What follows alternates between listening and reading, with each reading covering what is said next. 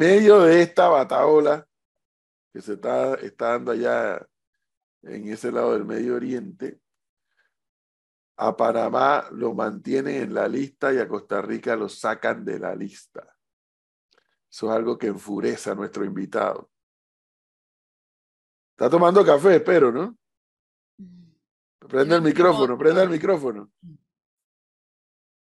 Él toma café y siempre está listo para la guerra, por lo que dice.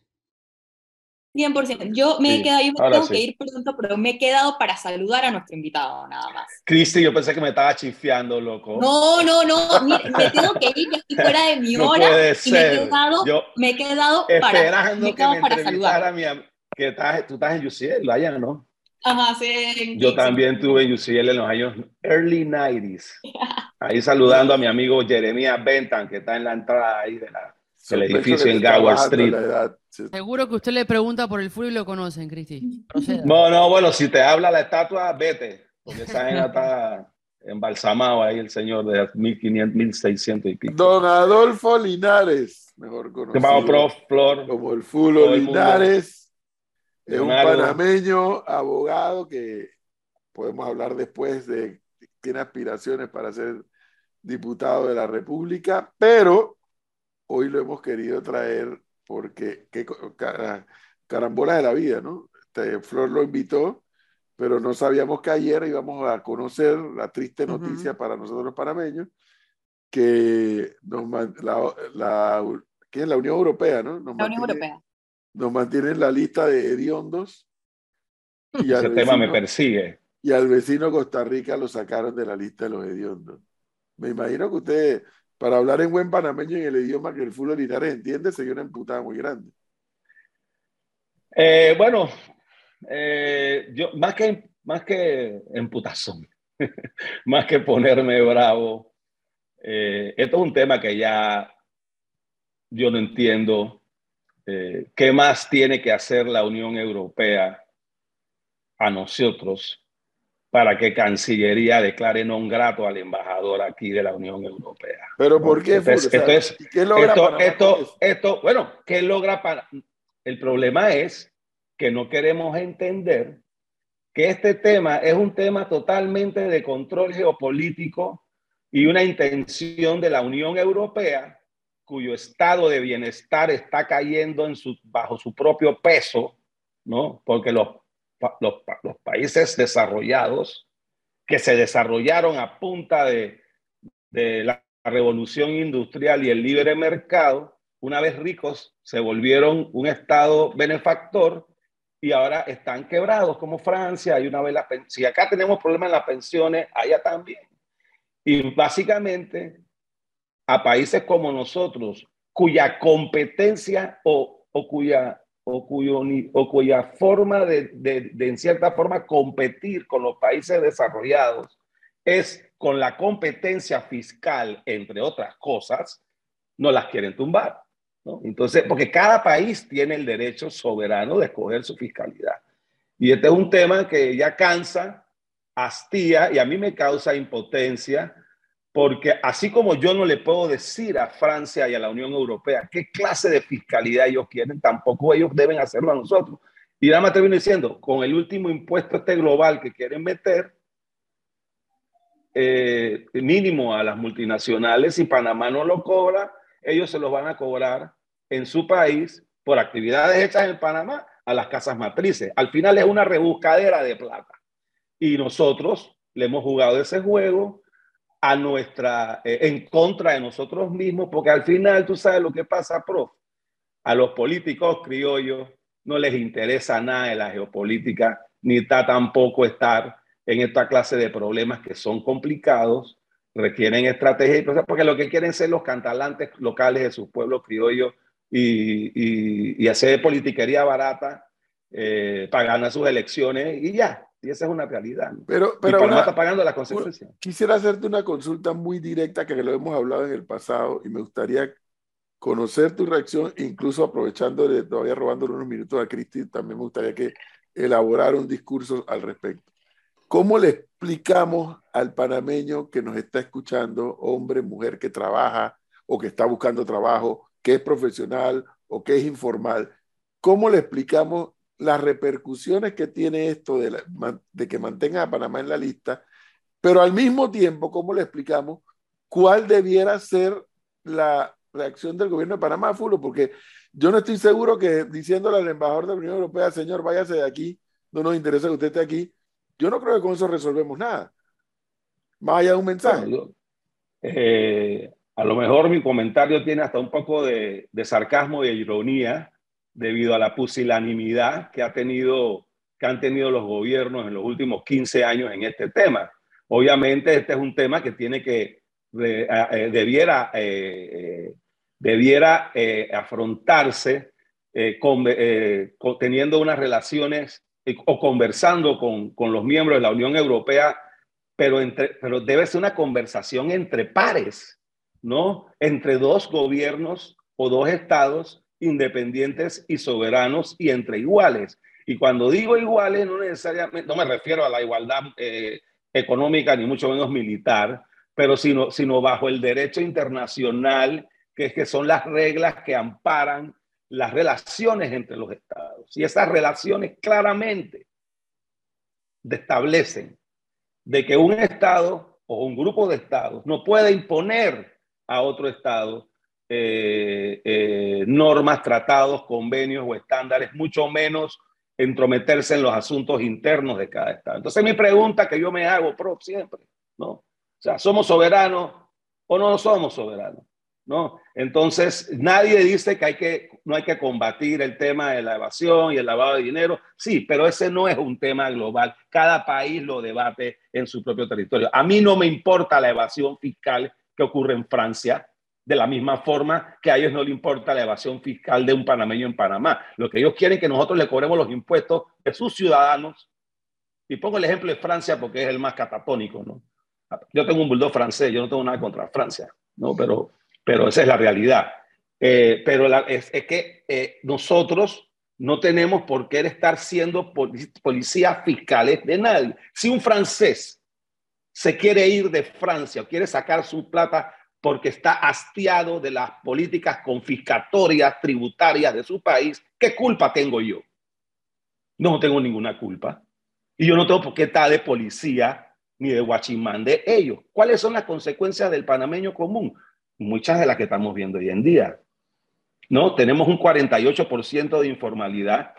Eh, gran parte de eso es porque una de las trabas que tienen hoy en día los, eh, las pequeñas empresas es precisamente acceder a poder abrir una cuenta bancaria ante la cantidad de requisitos que uno tiene que hacer. Ayer estaba viendo un informe de, no me acuerdo de quién, pero creo que estaba en la prensa, donde hablaban de que las pymes, el solo el 78 por, eh, un 78% de las pequeñas empresas, eh, de las pymes, de las pequeñas empresas, eh, un 78% no pueden, no tienen capacidad de acceder a préstamos bancarios por la cantidad de tramitología que hay que dar, ¿no? Entonces, una de las formas de formar, valga la redundancia, una de las formas de formalizar a estas empresas y por lo tanto eh, ponerlas en el radar de la fiscalidad y de la seguridad social para que puedan hacer sus contribuciones al Estado y al Seguro Social como todos nosotros, es poder acceder a los servicios bancarios y hoy en día es complicadísimo, ¿no? Eh, entre otras cosas, eh, la inversión extranjera en cierta forma se ha reducido por estas clases de medidas que al final también no hemos podido entender de que la Unión Europea, el GAFI y la OSD es la misma gente en su mismo ambiente. Se hacen pasar por organismos independientes y separados y son los mismos, controlados por los mismos países. Y ellos no velan por los intereses de la sociedad, ni de la humanidad, ni de la colectividad. No, no, cada uno de ellos está violando por su está velando por sus propios intereses. Y Panamá deberá hacer lo mismo. Una cosa es cooperar, vuelvo, repito, y otra cosa es que nos mantengan por más de 15 años en una lista. Pero, pero Panamá eh, debiera hacer lo mismo. Pero ¿qué es lo que tiene que hacer Panamá? bueno, si fuera por mí, yo haría mi propia lista y el país que no me, que me mantiene una lista discriminatoria, yo le digo que, bueno, si va a pasar por el canal, pues le pongo un peaje, un recargo de 50%, y si no le gusta, que se vaya para el Cabo de Horno. Pero eso no lo puede hacer. Pues claro que lo puede hacer. Eh, el tratado de neutralidad no, no impide que Panamá pueda utilizar el canal como, arma, como arma de defensa geopolítica de la misma forma que los Estados Unidos usan su dólar, de la misma forma que los países eh, Saudi Arabia y demás utiliza su petróleo, de la misma forma que Qatar utiliza su gas, etcétera, etcétera. Entonces, el recurso natural nuestro, además del cobre, que, que es otro tema, es nuestra posición geográfica, que se exponencia y se explota en alguna forma usando el canal. Entonces yo creo que esas, esa es una medida que se ha evitado tomar. Yo creo que más por... Espera, un momento. Yo escuché a, al expresidente Martinelli hace poco, eh, en una, porque cada rato andan subiendo videos de él de, cosas que dijo en el pasado cuando era presidente. Y él dice, él dice, él dice, que un día fue a Francia y le dijo así, pues la, la, la basura nuclear que ustedes pasan por el canal ya no va a pasar más y me paro y me voy. No, no, tú no puedes. No solamente Francia. No, por el canal no pasa basura nuclear. Y yo sí sé que por el canal pasa basura nuclear de Europa. De Francia, de Alemania, de Japón. Ha sido todo, un debate, ha sido todo un debate en su momento. Ese tipo de medidas, ¿crees que Europa reaccionaría a ese tipo de medidas? Bueno, yo no sé, profesor, pero hay que hacer algo, ¿no? Yo creo que lo, que sí es ver, lo que sí es una verdad, lo que sí es verdad es que haciendo lo mismo vamos a tener los mismos resultados. Y yo te pongo otro ejemplo, ¿no? O sea, las veces, pocas veces que Panamá ha tomado medidas concretas de retorsión, ha funcionado, pero el problema es que no las mantenemos en el tiempo, no solamente la medida de presión, sino con una diplomacia inteligente, con una diplomacia con dignidad y con una diplomacia valiente, que no quiere decir bravucona, ¿no? Eh, eh, pero, por ejemplo, cuando, mira tú, cuando, ¿cómo se llamaba? Eh, eh, Fran de Lima, ¿no? Que eh, en uno de esos pocos momentos que tuvo de, de lucidez diplomática en este sentido, cuando Francia nos puso en una lista, enseguida se hizo una declaración del MEF de que no iba a refrendar el contrato de Alstom para los trenes y, y, y enseguida nos sacaron y y después, bueno, se firmó el contrato. ¿Y qué hizo, qué hizo después Francia? Pues no metió después que firmaba el contrato. Y no pasó nada. Bueno, pues ahora, porque ahora los vagones ya no van a venir de Alstom, vienen de, de Itachi, creo. Itachi, Japón. Bueno, eh, nos tardamos casi 20 años en, en, en Pero, pero a ver, Pulo, fíjese que yo, yo, yo coincido un momento. gran Gonzalo, saludos. ¿Cómo le va? Fíjese que yo coincido con usted en, en posiciones en, que, en, las, en las que nos encontramos a nivel económico. Pero no puedo coincidir con usted en, en el argumento que da sobre la em, eh, informalidad que hay en Panamá debido al tema de las listas. Don Fulo, hay que decirlo claro. El incremento de la informalidad en Panamá no es porque estemos metidos en una lista, es por las faltas de políticas públicas de nuestro Eso es verdad frente, a, combatir esa informalidad. A ver, yo le voy a decir algo. Aquí muchos que nos están escuchando son pymes. Y si bien es cierto, y si bien es cierto que hay un proceso burocrático para bancarizarse, peor es el proceso burocrático para establecer una empresa. Eso es así, correcto. Entonces, entonces la consulta es, ¿de quién es la culpa la informalidad que usted trae a colación? De la lista o de la incapacidad de nuestro gobierno de poder crear políticas públicas que faciliten la formalidad? Bueno, yo, lo que, yo, creo que yo no mencioné que la razón única es las listas, es una de las cuales la informalidad. Obviamente Panamá tradicionalmente su informalidad ha estado arriba del 40% desde hace más de 30 años. Eh, por lo menos desde que yo escucho el término de formal y informalidad económica.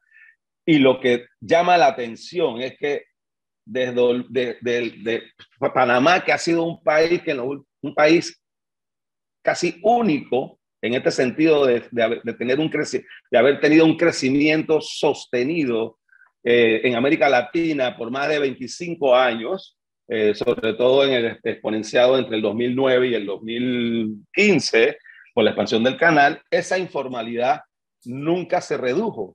Y eso efectivamente porque Panamá es un país que la excesiva burocracia cada día es peor. ¿no? La tramitología cada día eh, es, más, es más grande. Eh, al, en pleno siglo XXI, todos los trámites en el Estado, su gran mayoría, se hacen todavía a mano, ¿no? y hay que pedir mil y un requisitos, que la gran mayoría de los requisitos que te, que te piden las instituciones para hacer un trámite generalmente es información que ya tiene el Estado por otro lado, por ejemplo, un certificado de registro público, una copia de la cédula, no sé qué, y esa es información que te la deberían de pedir porque ellos ya la tienen, ¿no? Eh, eh, eh, y al final tenemos que entrar a discutir, y todo eso se deriva, todas estas presiones y esta se deriva en la excesiva intervención del Estado en la economía. Yo, soy, yo, yo creo en el libre mercado, ¿no? que no existe básicamente ni, ni en Estados Unidos, ¿no?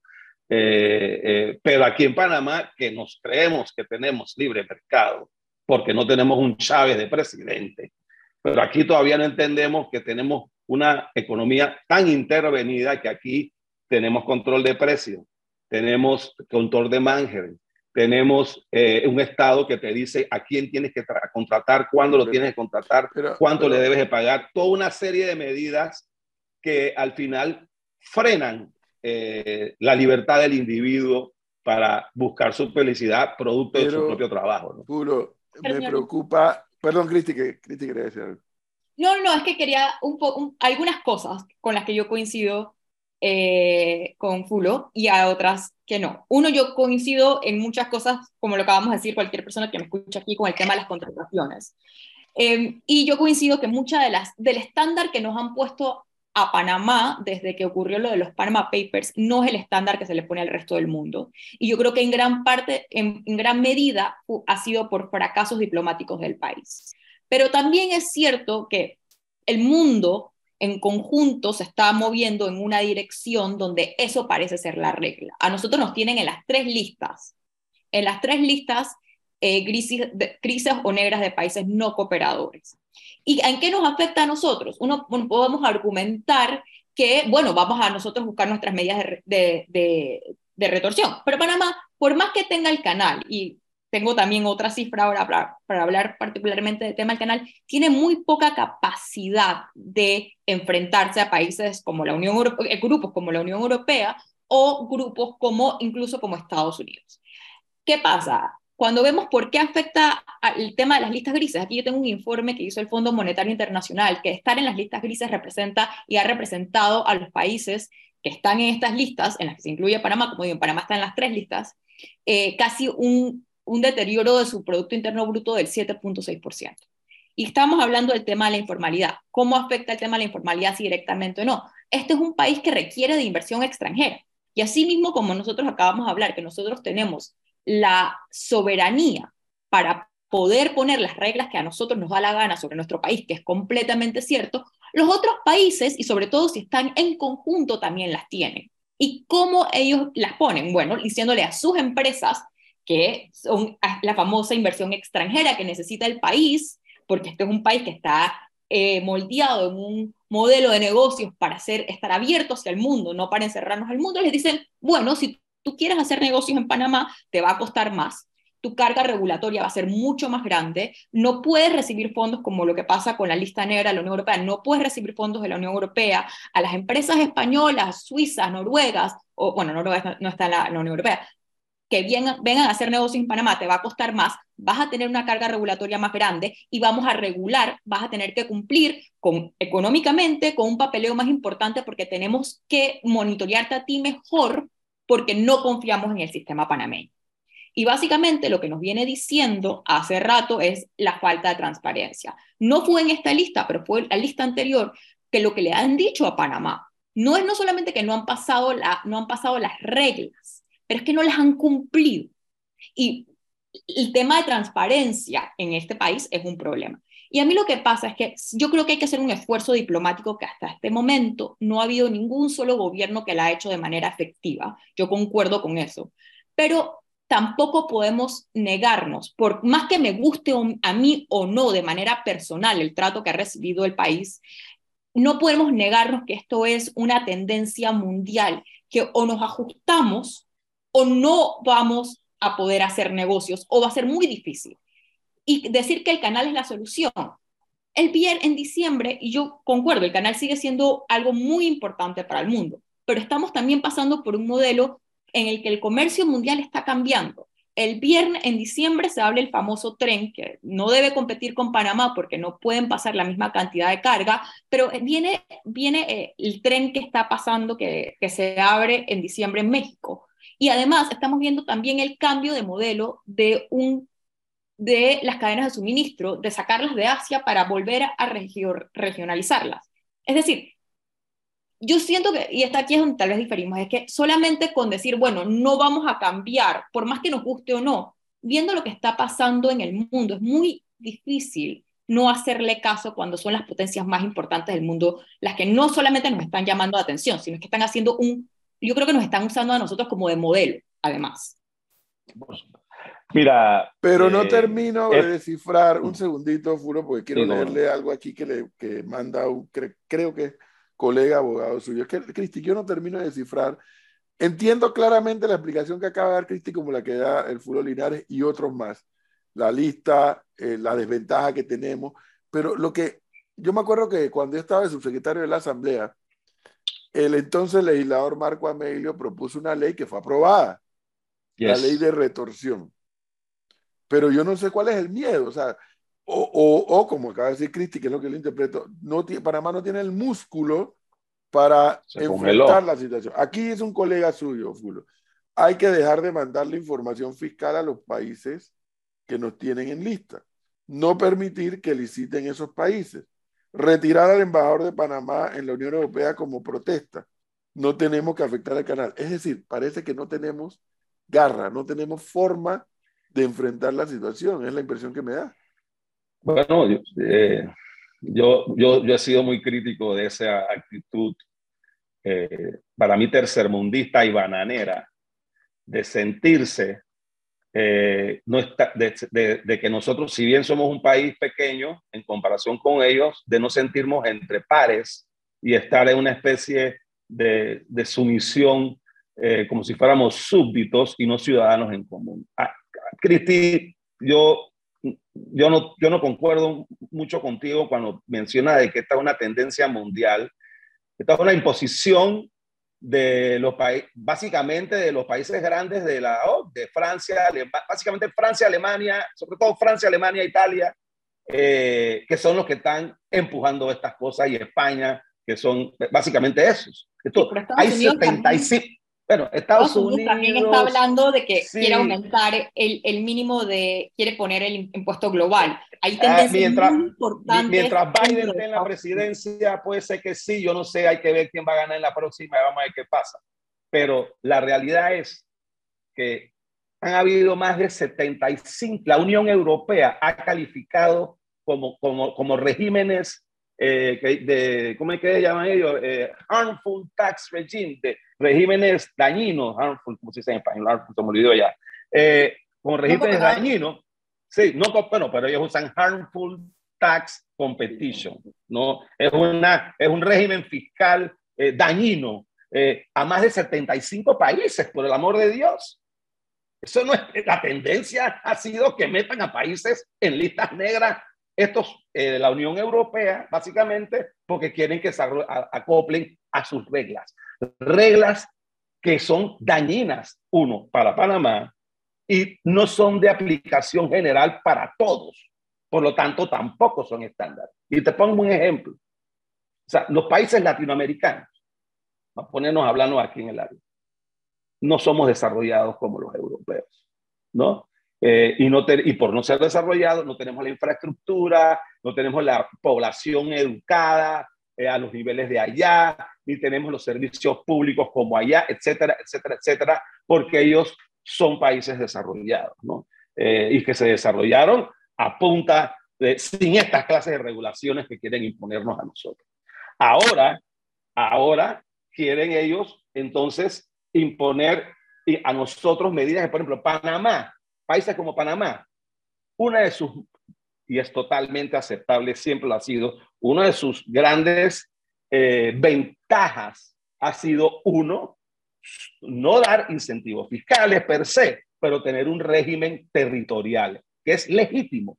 No hay, no hay un régimen fiscal más legítimo que el territorial. Eso significa que yo como Estado le cobro impuestos solamente a los nacionales y extranjeros que están en Panamá, que producen renta en Panamá. Si tú produces renta en China, en Francia, en Italia, bueno, ese problema del fisco chino, del fisco francés y del fisco italiano no es problema mío. los europeos tienen el otro sistema que es mundial, que si quieren meterle la mano a, todo, a todos sus ciudadanos en todo donde ellos generen renta, y esa es su, esa es su prerrogativa.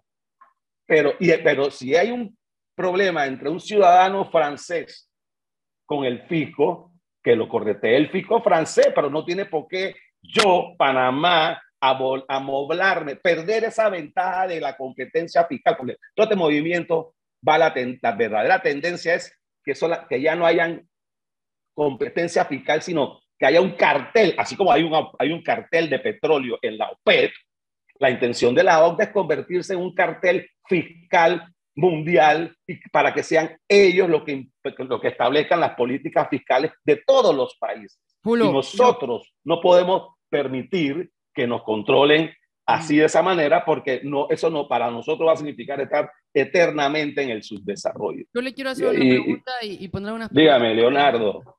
Buenos, buenos días. Por un lado, eh, yo estuve en el 2020 allá en la Unión Europea, eh, en la Comisión de la Unión Europea y también en el Parlamento. Y uno de los... O una, una burocracia Parte de los argumentos que, que ponen sobre la mesa son dos. Por un lado, que al Panamá estar en las listas de GAFI automáticamente entran en las listas de la Unión Europea. Y por el otro, eh, esto no es una versión oficial lo que voy a decir ahora, sino que es parte de lo que yo pude investigar, que el lobby que estaba haciendo Panamá en torno a, las conversaciones con los integrantes de la Comisión Europea y con los países miembros de la Unión Europea, eh, no, era suficiente para poder llevar el mensaje, convencer y llevar las acciones que Panamá estaba haciendo para hacer los cambios que se pedían. Eso por un lado. Por el otro, digamos, especulemos, en el próximo gobierno o el otro asume X eh, gobierno, presidente y demás, y el señor Linares pasa a ser uno de los candidatos para ser el embajador de Panamá en Bruselas, que también tiene la representación ante la Unión Europea cuáles serían las acciones que el señor Linares llevaría en esa representación para poder intentar convencer a la Comisión Europea del Parlamento Europeo de, las acciones que tiene Panamá o de cómo tendría que manejarse Panamá en ese tema. Mira, yo, yo, yo creo que Panamá lo que tiene que, las relaciones con la Unión Europea eh, tienen que manejarse con una manera como si tuviera entre pares. Y Panamá tiene todo, y nosotros, la Panamá tiene todo el derecho dentro del derecho internacional para que se respete su fiscalidad, para que se respete su sistema tributario y sobre todo para, para eh, quejarse cuando hayan medidas como esta que eh, se entrometen en los asuntos internos del país. Y estos no son eslogan vacíos, estos son los, los estándares del derecho internacional público que nacieron desde cuando se estableció las Naciones Unidas en 1948, eh, si no me acuerdo, precisamente como una respuesta a, para tener un foro de pares donde se respetaran los países grandes y pequeños, porque recuerden que eso, eso vino después de la Segunda Guerra Mundial y después de la Segunda Guerra Mundial vino un proceso de, de descolonización que los, colonia, que los, los, países coloniales, ¿quiénes eran? Los de la OCDE, ¿no? Holanda, Francia, Italia, Alemania, empezaron a descolonizar y la Unión y las Naciones Unidas se creó para hacer ese foro, un foro de pares, no para imponer normas ni estándares, para hablar y cooperar. Y lamentablemente la ONU, por un lado, eh, en este tema se ha mantenido al margen y, hace, y se lo han dado de facto a la OCDE, que no es ni el GAFI ni la OCDE, son organismos de derecho internacional. Ambos fueron creados megalaganariamente, como dicen mis amigos, porque les dio la gana, como dicen mis amigos dominicanos, megalaganariamente, por, la, por el G8, que tampoco, si bien es cierto, es el grupo de los bullies, obviamente, ya yo sé que decir, el G8 son los bullies, los más grandes, eso no les da la autoridad ni moral ni legal dentro del derecho internacional para establecer su detalle. Sí lo pueden hacer, está bien. Ah, la pregunta es si nos tenemos que dejar.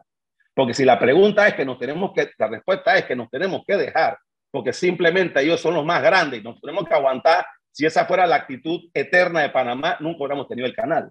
el canal todavía sería gringo, ¿no? Eh, porque, porque si Panamá, a punta de diplomacia, en los años, y, en un proceso generacional que yo diría que empezó quizás de una manera espontánea con la tajada de sandía, ¿no? Y pasó por una serie de acontecimientos que buscaron, en cierta forma, eh, fortalecer esa soberanía y además recuperar el canal, como otros, ¿no? Que culminó con la firma de los tratados Carte. Eso se consiguió en un Panamá que no tenía grado de inversión. En un proceso de guerra fría, donde Panamá era básicamente eh, un protector, no era ni siquiera protectorado, era un, eh, aquí había un gobernador en la zona del canal. Eh, entonces, ¿cómo no lo podemos hacer ahora? No, es un Panamá que es más bollante, un Panamá que es el que ha tenido más alto crecimiento en cualquier otro país, y sin embargo el problema, va a terminar nada más, el problema es nuestro, es mental. Nuestro tercermundismo es mental, no es económico, porque seríamos una gran potencia si pudiéramos actuar de una forma un poquito más estratégica y, y, entender cuáles son nuestros verdaderos intereses. Los, nuestros intereses no son hacer lo que nos dicen ni la OCDE, ni siquiera aceptar eh, los OEDS de las Naciones Unidas, porque entonces ¿para qué tenemos gobierno? Si, la, si las Naciones Unidas no va a tirar la OEDS y el GAFI nos va a decir cómo tenemos que manejar los bancos y la OECD nos va a decir cuáles son los impuestos que tenemos que cobrar, para eso cerremos el gobierno nos ahorramos el 90% del presupuesto de 32 mil millones de dólares y que nos manden los memos cada tres meses de estos organismos para ver cómo tenemos que actuar. Pero un, poco, un poco hablando del tema de soberanía, ellos, eh, a ver, yo entiendo lo que usted está diciendo en, en, teoría, pero en la práctica, ¿no? Lo que pasa es que ellos nos están, no nos están diciendo que, eh, o sea, no nos están diciendo, va, eh, nosotros queremos intervenir en tu sistema tributario. Ellos lo que dicen es, nosotros somos un grupo de países que nos ponemos de acuerdo porque tenemos no sé, principios eh, similares. Y lo que nosotros decimos que así como Panamá tiene la soberanía de tener las leyes fiscales que le da la gana, nosotros tenemos la soberanía de a las empresas que nosotros regulamos decirles cómo actuar. Entonces, esa también es la soberanía de los países. Y yo lo digo un poco para hacer el contrasentido, y no es que yo yo soy de, de, las personas que ha creído que a Panamá, y aquí yo le he hecho un poco la culpa, la incapacidad de la manera de gestionar de por lo menos los últimos dos gobiernos, que Panamá lo están usando como chivo expiatorio. Yo no estoy diciendo que no, porque yo creo que es así. Yo creo que políticamente también. Yo creo que le ha puesto a Panamá le han puesto un estándar que no lo cumple ninguna persona, porque cuando vemos cuáles son los otros países en la lista negra, nos ponen al lado de Rusia y Corea del Norte, ¿no? Entonces, yo creo que tampoco la cosa es tan así. Yo creo que sí hay una incapacidad. Pero también lo que digo es que del otro lado, ellos dicen, bueno, yo no te estoy diciendo a ti que, hagas, que no hagas lo que quieras, te estoy diciendo que mi empresa, si va a tu país, va a tener que hacer B, O, E y X, y a los bancos les vamos a ir quitando las, las corresponsalías, etcétera, etcétera, etcétera. Entonces, ellos dicen, eso también es mi derecho soberano de ver cómo yo gestiono a las empresas que yo regulo. Y el tema es que ellos tienen muchas más, nosotros necesitamos más de la inversión extranjera que ellos necesitan eh, eh, al país. Entonces, yo no digo que con esto uno debe decir, bueno, ahora nos vamos a voltear y vamos a hacer exactamente lo que digan. Yo creo que uno, si hablamos del tema del canal, Panamá tendría que entonces buscar aliados. El tema es que yo no sé qué aliados Panamá podría tratar de encontrar en este tema. No sé dónde los va a encontrar. Porque, como digo, estamos al lado de Rusia y Corea del Norte. Y el otro, el otro punto es, pongamos las prioridades claras de qué es lo que nosotros queremos defender en un mundo que sí está cambiando y es cambiante. Yo el tema del impuesto territorial que una de las cosas que trataría de defender a capa y espada. Pero también bueno, esa, es la condición que nos pone la Unión Europea para sacarnos de su lista, no el GAFI. La Unión Europea lo que ha dicho es, mientras tengas un sistema territorial, bájate en la lista. Bueno, entonces yo me, yo me enfocaría... Pues tenemos que cambiarlo, pues. No, pero bueno, sí, vamos a decir que no salimos de la Unión Europea, pero podemos salir de, de las tres que estamos, podemos tratar de salir de dos. Y una de las cosas que no dice Gafi, donde tal vez habría más capacidad de hacer, es la realidad que en el país se han hecho una serie de reglas que no se implementan, que no hay transparencia. Y, hablemos, del, hablemos del Gafi. Eh, ¿con qué, con, perdón, perdón, ¿con qué cosas cumplió Costa Rica para que lo sacaran de la lista? De repente nosotros podemos copiarnos y hacer lo que hizo Costa Rica, ¿no? Costa Rica, Costa Rica eh, es un país de la OCDE ahora, y yo creo que yo no sé si estaban tratando, y ahí van a cambiar el sistema territorial. Yo no sé lo que te hizo Costa Rica, ni me interesa. Ahora, te puedo decir una cosa.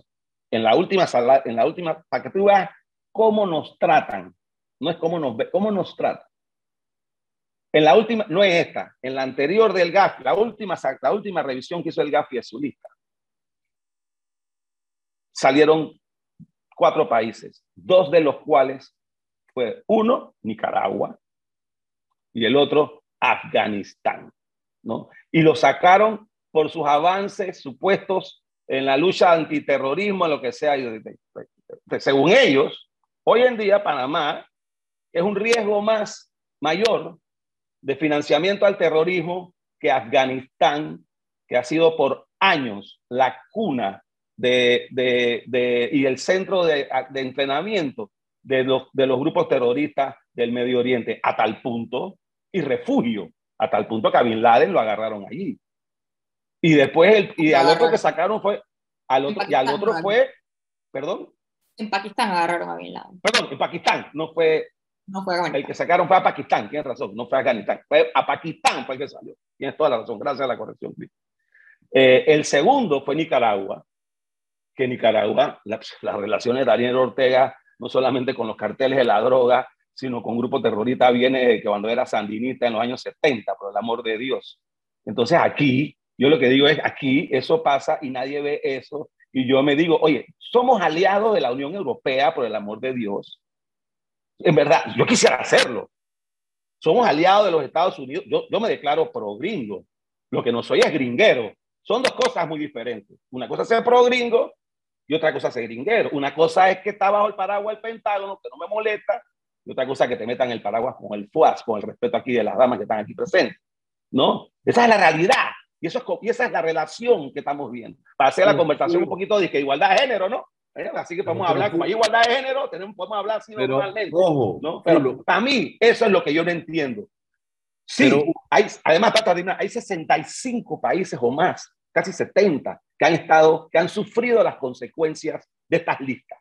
Ahí están nuestros aliados. En esos setenta y pico países que en algún momento han estado en esas listas. Somos más. Lo que pasa es que no los queremos ver porque jugamos a la avestruz. Disculpa. No, no te preocupes. A ver, me parece bastante injusto comparar a la OCDE con la CEPAL. Bastante la CEPAL es el brazo, la CEPAL, bueno, la CEPAL es casi el brazo de la OCDE, un poquito más social. No, pues, no, no, no. Yo soy creyente, yo soy creyente, se lo he dicho siempre profesor, que más allá de la disputa con las listas, Panamá debe estar en la OCDE. Yo soy creyente, yo, pero es un tema mío. Porque no nos dices haciendo qué. ¿Qué hacemos en la OCDE? ¿Qué hacemos? Los intercambios comerciales, los, intercambios comerciales, no, no, no, los intercambios comerciales que se generan entre los países de la OCDE, le puedo traer. No necesitas a la OCDE para eso. a ver, a, ver, ¿cómo, ¿cómo así? A ver, el beneficio que ha tenido Colombia, que fue uno de los últimos países en ingresar a la OCDE, en tratados comerciales, con países que involucran o que están dentro de ese grupo, es inmenso.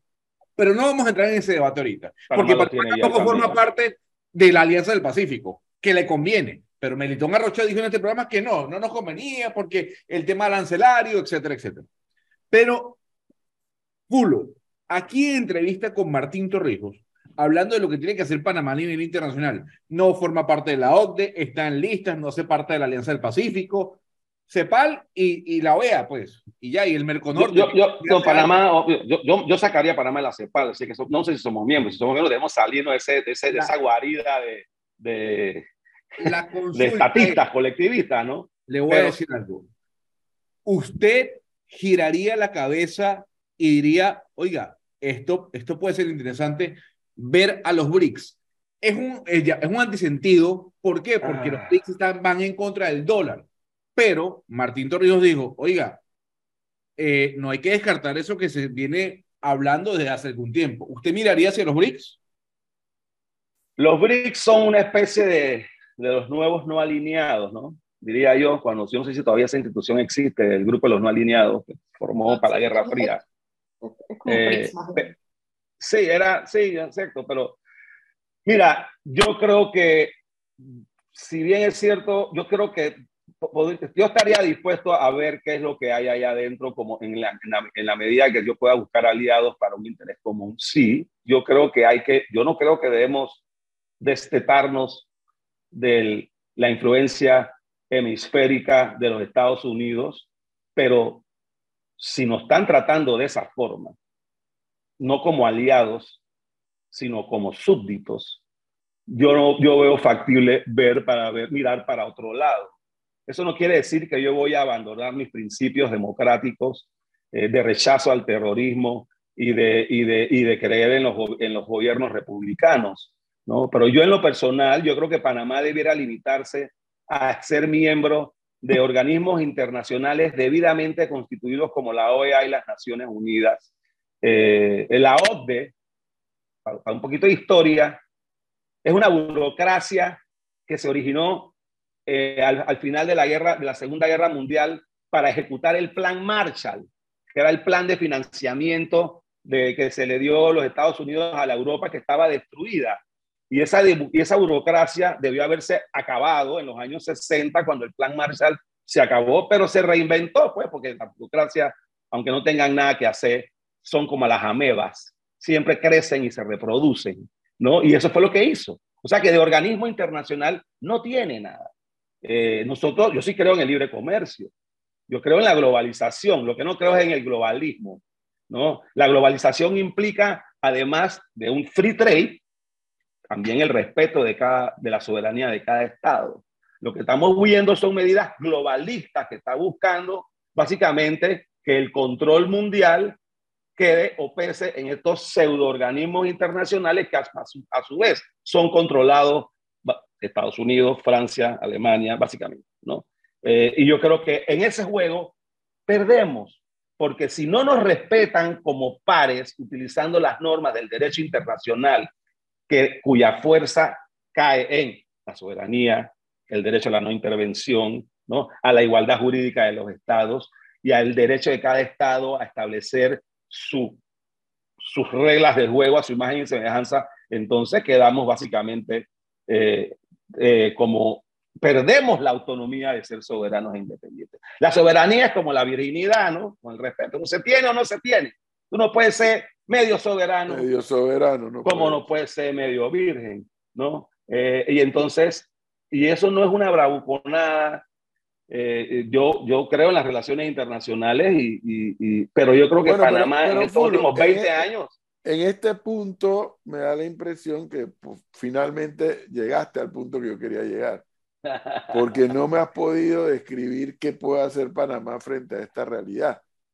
Eh, ahí lo que yo sí creo es que Estados Unidos, con el país con el cual Panamá tiene una relación muy, pero muy particular, además de histórica, muy particular. Así es.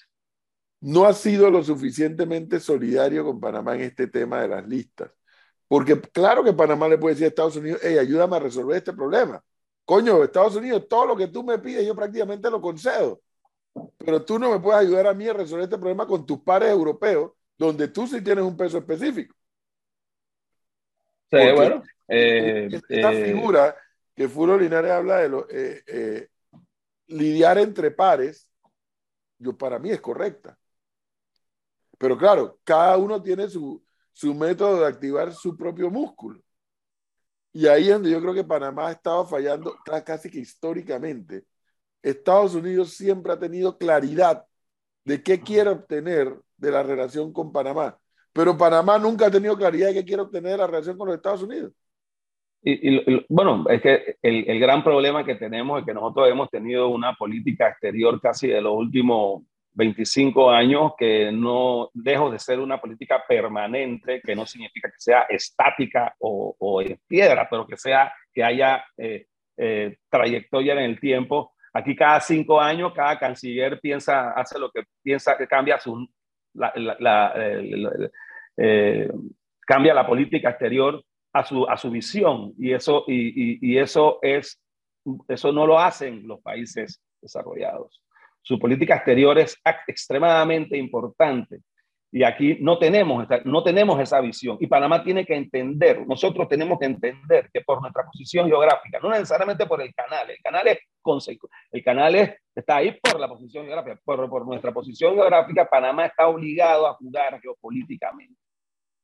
Nosotros, y no lo digo de manera despectiva ni, ni nada, pero nosotros no somos Guatemala, no somos Costa Rica, no somos ni siquiera Colombia en ese sentido. El canal es una potencia, es, una, es un atractivo geopolítico eh, y Panamá debiera entenderlo y jugar y saber cómo jugar pelota geopolítica, eh, tratando de acomodar sus intereses dentro de los intereses monstruosos de los otros países. Esa realidad yo también la entiendo, ¿no?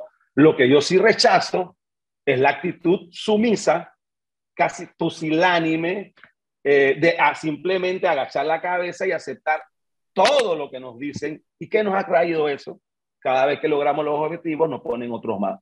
Y ya llevamos 20 años en esto, ¿no? Y Panamá estaba en lista negra en los años 90 y nadie le hacía caso a esa lista.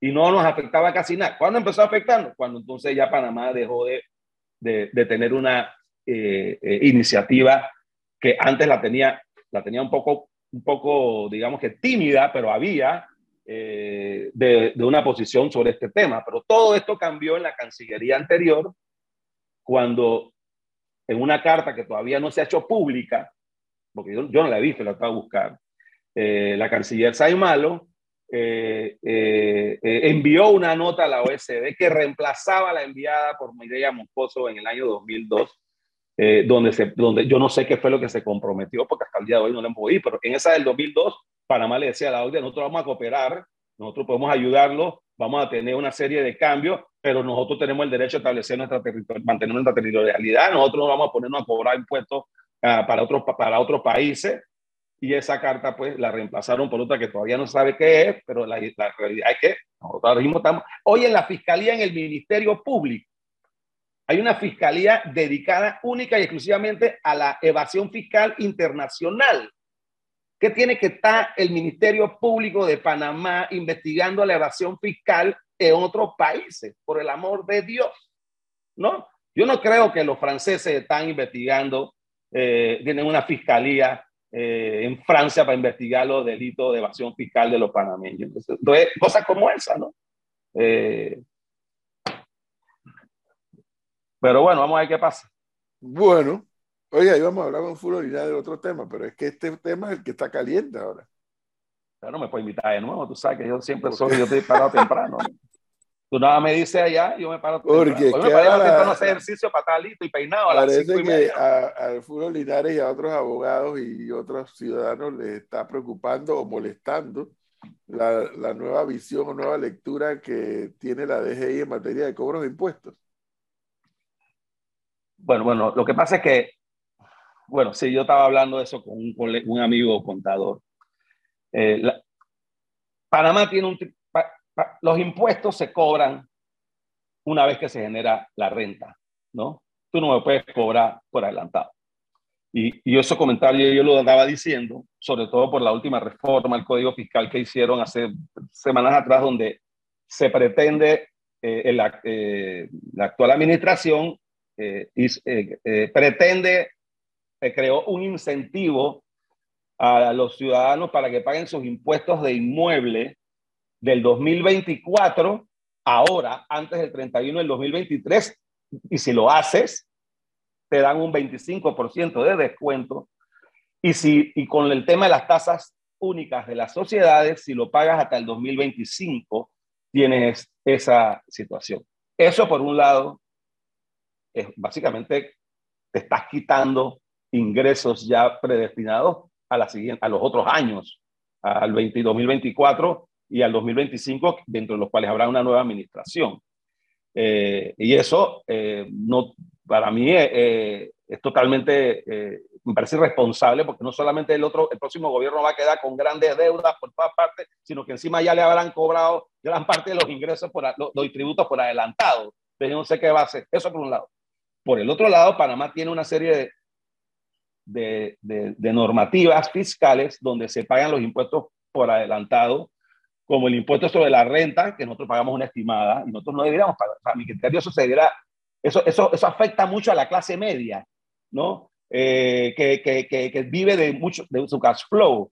El, eh, y, y, para mí ese sistema de estimada debiera eliminarse por uno donde tú pagues los impuestos una vez que tú haces tu declaración de renta y te auditan y ya los tienes en tu y pagarlo. El otro, el otro que es horroroso, que yo lo estoy viviendo con varios clientes, es el impuesto de las ganancias de capital cuando tú vendes, una, cuando tú vendes un, un, un inmueble que te obliga a pagar hoy en día un, un, un 5% sobre el precio bruto, creo que es, o 10, un 5% sobre el precio bruto por adelantado, incluso a sabiendas de que no vas a generar renta y después te lo debe devolver para que después te lo devuelva el Estado. Yo tengo un cliente, un señor venezolano que tiene, vendió su apartamento en febrero y tuvo que pagar 36 mil dólares de más. Y al día de hoy, nueve meses después, ocho meses después, todavía no le han pagado. Porque encima el gobierno cobra por adelantado y cuando te tiene que devolver, te devuelve dos años después. Entonces, yo creo que esa es una política tributaria que debe revisarse, porque inclusive yo creo que además afecta muchísimo a la clase media, que es la, quizás la clase más abandonada y olvidada del país. La clase media se, se mantiene sola, no recibe subsidio en su gran mayoría, eh, eh, eh, y los políticos populistas no lo ven, no lo, no, no, no, no, lo ignoran porque ellos se pueden defender solos y encima ellos no reciben subsidio. Entonces, normas como esta atacan a la clase media y yo creo que eso, y eso está pagando impuestos por adelantado, debiera, debiera a mi criterio corregirse. Bueno. Sobre todo si cuando te van a devolver, te lo devuelven, se demora un año en devolverte el, la plata, porque si fuera automático, si fuera de que una semana, ok, maybe, pero, pero aquí la devolución, y, en año, y en año electoral, brother, ese, ese, cheque no lo van a ver, pero en, sino en el 2025, y eso, eso es robo. Cuando tú te quedas con plata ajena, ¿cómo se llama eso? Si yo hubiera hecho esa relación con una persona y, el, y yo me quedo y yo le tengo que devolver esos 36 mil dólares a una persona y yo no se los devuelvo, eso es un robo y por lo tanto me pueden pillar, pero como el, porque como es el Estado, aquí hemos caído que el Estado tiene patente de corso para violar la ley, como, como por ejemplo los mil millones de dólares que no le ha entregado al, al Fondo de Ahorro de Panamá. ¿no? Este gobierno, en los cinco años que ha estado, no, por ley tenía que darle unos aportes al Fondo de Ahorro y se los comió, no se los ha entregado. ¿no? Y eso, eso, eso, ¿eso qué es? Estás violando la ley. El Estado no, tiene, no puede violar la ley de la misma forma que los ciudadanos, ¿no? Eh, así que, y eso es peor porque es de la clase media. Pero bueno, prof. Bueno. Lo veo entretenido. Oye, la campaña va bien, ¿no? Sí, sí, sí, sí. Bueno, ahora, ahora en octubre se tiene que, ya se va a definir todo, ¿no? En octubre, se, para el 31 de octubre, 30 de octubre deben estar, así como en septiembre ya se definieron las, las, las, las, las, presidenciales. Eh, ahora en octubre al final todos los partidos políticos deben de presentar ya eh, su, su, lista de candidatos, porque no todos los candidatos, yo fui a primaria, al igual que dos más, dos más, pero habían dos puestos reservados, eso tiene que llenarse. Eso que esta, esta semana va a ser de mucho movimiento en ese tema. ¿Cuándo es la fecha para saber cuáles son los cargos, los cargos reservados? Eh, eh, para eh, el, se deben presentar ante, el Tribunal Electoral antes, de, antes del 30 de octubre. O sea que ya para, para noviembre vamos a saber cuáles son, cuál es el roster de cada, de cada lugar, ¿no? Bueno. Don Adolfo Linares, mejor conocido. Gracias, prof. Gracias. gracias. Por este tiempo. Muy amable. Gracias, Melissa. Y bueno, ya se fue Cristi y Flor, no la veo por ahí, pero y Carlos y Gonzalo y, Gonzalo y Leonardo. Gonzalo y Leonardo. Con Gonzalo le voy a decir que me ayude a hacer un partido libertario, porque me, me pregunta si Fuera aquí, hombre, no, no, no.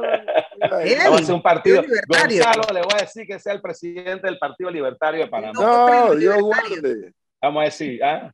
Él no gusta Él de fundarlo. ¿Ah? No, no, no, no, no puede ser.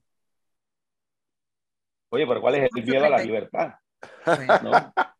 Él no le gusta la libertad. No, que, eh, pero es que a Fulo sí, Floria. Entonces él quiere eliminar la presencia del Estado y con eso no podemos estar. No, no, no, no, yo no he dicho eso. El Estado tiene funciones muy.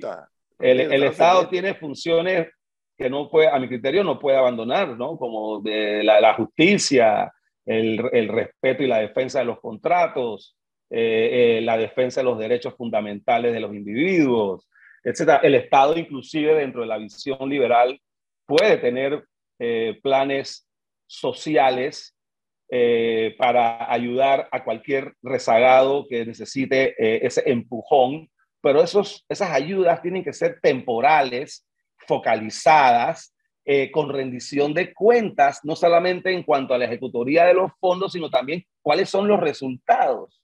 Sería bueno, prof, que usted, que le hacen caso, porque a mí no mucho, usted le pregunte al, al MIDES si que, si, cuáles son las estadísticas del 100 a los 60, para poner un ejemplo, y cuánta gente ha salido de la pobreza desde que se empezó a implementar, de los que reciben eso, cuánta gente de ahí ha podido salir de la pobreza, independizarse de ese subsidio y pararse por sus propios pies y seguir adelante. Me gustaría saber cuántos han hecho, porque a mi criterio yo creo que ninguno. A mi criterio yo creo que ninguno.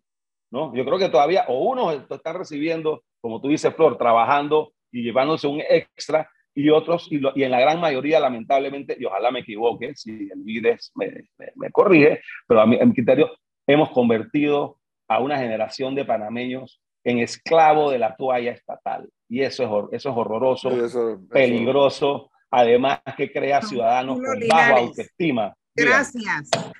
Epa. te está cortando, no, gracias a ti, Flor, por acordarte de mí, ¿no? Lo saca, lo saca, esto es increíble. Fuerte. Flor Barbie, Barbie look, pink. Está bien eso. chao, Melissa, chao, gusto verte. Melissa, me está siguiendo, Melissa, me pone buco like. Ah, eh, ya, ya, yo estoy emocionado. Es que ella es colonense, ella, colo, ella es colonense y yo soy mitad colonense porque mi, toda mi familia materna es Colón, ¿no? ¿Ah, sí? Así que calle 8 y Santa Isabel, ¿no? Chao, gracias, sí, sí, don Julio Gracias a todos, gracias, gracias, chao.